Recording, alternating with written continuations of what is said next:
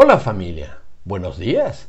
Hoy es lunes 16 de enero y quiero compartir esta corta reflexión que está en el libro de Segunda de Corintios, capítulo 13, versículo 4.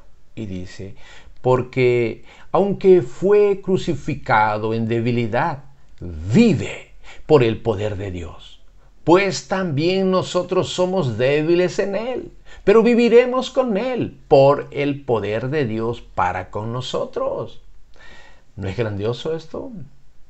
Muchas veces reconocemos el poder de Dios en el mundo, pero a menudo nos cuesta reconocer que somos débiles, quizá por el orgullo, la jactancia en nuestro corazón. Nos creemos fuertes y que todo lo podemos hacer y cuando se trata de fuerza física, con mayor razón, pretendemos ser fuertes y valientes.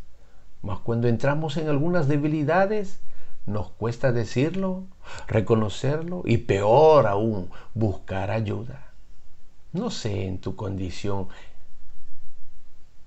en estos momentos, cómo te consideras, pero allí está la respuesta a lo mencionado anteriormente. Sé que tú la tienes. Por esto, me gusta que las escrituras nos confronten para ver nuestra realidad. Porque cuando el apóstol Pablo nos dice, es cierto que fue crucificado como débil, está hablando de Jesús, pero vive por el poder de Dios. Entonces nos está diciendo, de la misma manera nosotros participamos de su debilidad, o sea, somos débiles. No pretendamos ser más o mejor que Jesús entonces, pero unidos a Él viviremos por el poder de Dios.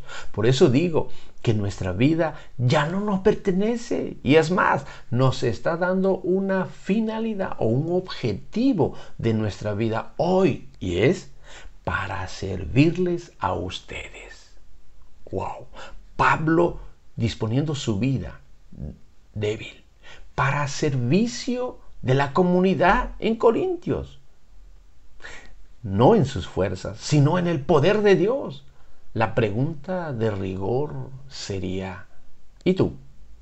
¿Estás dispuesto a servir en el poder de Dios a tu comunidad o iglesia a la que perteneces sabiendo que eres débil?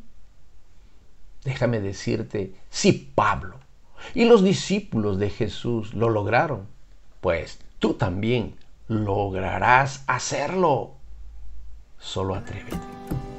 Estamos en el día 16 de este 2023. Que Dios te bendiga. Gracias por escuchar Notas del Corazón. Recuerda visitarnos en faregrey.com.